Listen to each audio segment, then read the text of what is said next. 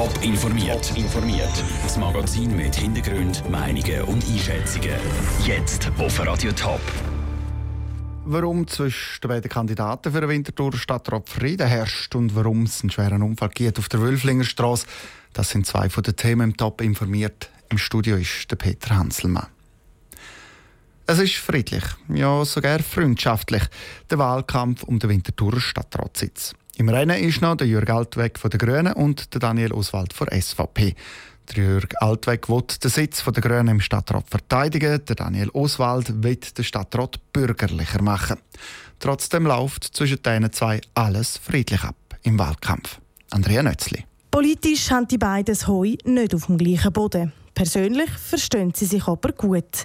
Der Jürg Altweg von den Grünen und der Daniel Oswald von der SVP haben sich nach dem ersten Wahlgang entschieden, auch im zweiten anzutreten. Der Wahlkampf zwischen den beiden verläuft bis jetzt freundlich und friedlich. Etwas, was Winterthur auf der Straße gar nicht mal so schlecht ankommt. Ich finde das eigentlich nicht verkehrt. Es gibt genug Politiker, die sich irgendwie gegenseitig diffamieren auf der ganzen Welt. Das müssen wir hier im herzigen Winterthur nicht machen. Ich finde es beruhigend, weil wir haben genug angriffige Situationen. Wir müssen alle miteinander auskommen. Was die Winterthurer sympathisch findet, sagt die falsche Strategie. Dieser Meinung ist der Politologe Matthias Kappeler. Die beiden Kandidaten schneiden sich so selber ins Bein. Ein harter, aber fairer Wahlkampf wäre besser, so der Politologe. Wenn Kandidaten im Wahlkampf zu nett miteinander sind, und nicht in der Lage sind oder auch nicht bereit sind, miteinander hart zu diskutieren, dann führt das automatisch dazu, dass auf der einen Seite Botschaften nicht können an Mann oder an Frau gebracht werden. Ich finde das schade. Es ist eine Chance, die verpasst wird. Ob der Jürg Altweg den Sitz vom abtretenden Grünen Matthias Gfeller kann verteidigen oder ob der Daniel Oswald von der SVP das Rennen macht, entscheidet sich am 2. April. Der Beitrag von Andrea Nötzli. Heute Abend nach dem 7. gibt es hier auf Radio Tops Gespräch mit diesen beiden Kandidaten.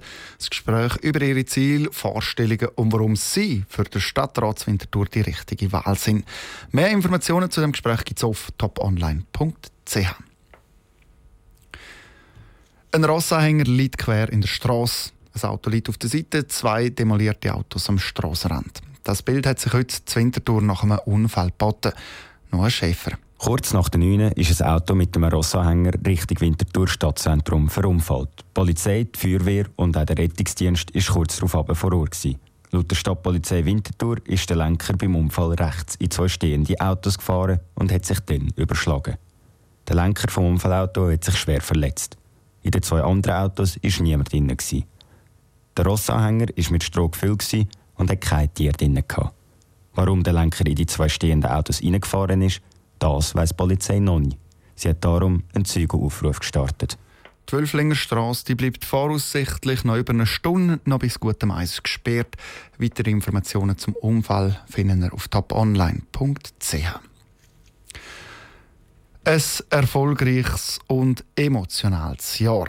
So beschreibt der SBB das Jahr 2016. Für die SBB ist es im letzten Jahr um die Kundenzufriedenheit, um Pünktlichkeit und um den neuen Gotthardtunnel gegangen. Andrea Blatter. Es war ein Rekordjahr für die SBB. Mehr Leute wie nie sind mit dem Zug gefahren. Auch die Kundenzufriedenheit ist am bisherigen Höchstpunkt. Das erste Mal sind nämlich 75 Prozent der Fahrgäste zufrieden mit dem Service der SBB. Das Ziel hat sie sich 2013 gesetzt. Aber nicht überall sind die Fahrgäste zufriedener. Grösste Kritikpunkte sind das Preis-Leistungs-Verhältnis und die Pünktlichkeit. Auch die Personalmotivation ist gesunken. Mitarbeiter sind zum Teil einfach ein bisschen überfordert mit diesen ganzen Veränderungen, sagt Monika Ribar, Verwaltungsratspräsidentin der SBB. Es braucht natürlich ein bisschen Druck und wenn Sie so ein Programm wie Railfit, das wir letztes Jahr lanciert haben, das schafft auch Verunsicherung. Und das ist jetzt unsere Aufgabe als Management, da eben unseren Mitarbeitern wieder die Sicherheit zu geben, zu zeigen, in welche Richtung es geht. Und ich glaube, da sind wir auf einem guten Weg.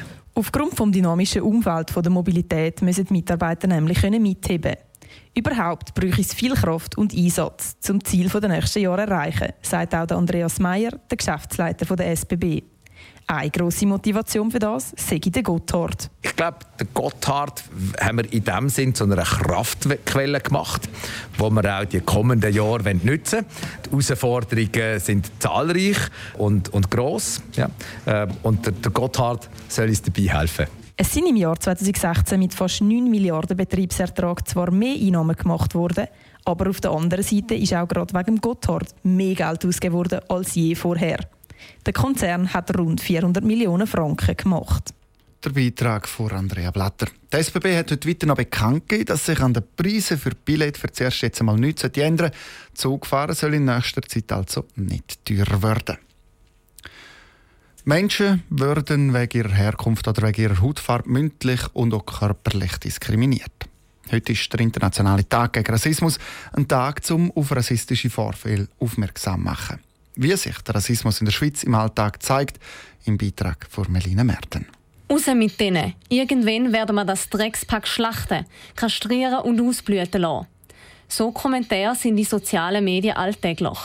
Der neue Rassismusbericht von der Stiftung gegen Rassismus und Antisemitismus zeigt, dass diskriminierende Vorfälle im Vergleich zum letzten Jahr gleich geblieben sind. Es gäbe vor allem eine Dunkelziffer, weil die Opfer Angst haben, einen Vorfall zu melden, sagte Dominik Pugatsch, Geschäftsführer der Stiftung. Das gibt natürlich auch im Alltag, vor allem in den sozialen Medien, merken wir natürlich ein sehr aggressives Klima. Da braucht es nur gewisse Trigger-Events und schon ist eine Minderheit davon betroffen, wo schlecht gemacht wird, wo diffamiert wird oder auch eben diskriminiert wird. Und das merkt man natürlich im Alltag sehr. Aber nicht nur in den sozialen Medien ist Rassismus alltäglich, sondern auch an den öffentlichen Anlässen. Das zeigt zum Beispiel ein Konzert von Neonazi-Bands vom letzten Jahr im Toggenburg. 5000 Personen sind dabei gewesen. Der grösste Anlass von Rechtsextremen, den es in der Schweiz gegeben hat. So Anlässe darf es nicht geben dass die Schweiz da nicht irgendwie als Paradies dargestellt wird für solche Machenschaften. Entscheidend ist da eben auch die Jugendförderung, dass die nicht klappen. Es gibt halt die Splittergruppen in den verschiedenen Kantonen, aber es ist da ganz wichtig, dass die nicht wächst, dass man sieht, dass die eigentlich stagniert und dann ist auch der Anreiz eben nicht so da für junge Leute, sich dem anzuschliessen sich dem anschliessen und zum Rassist werden.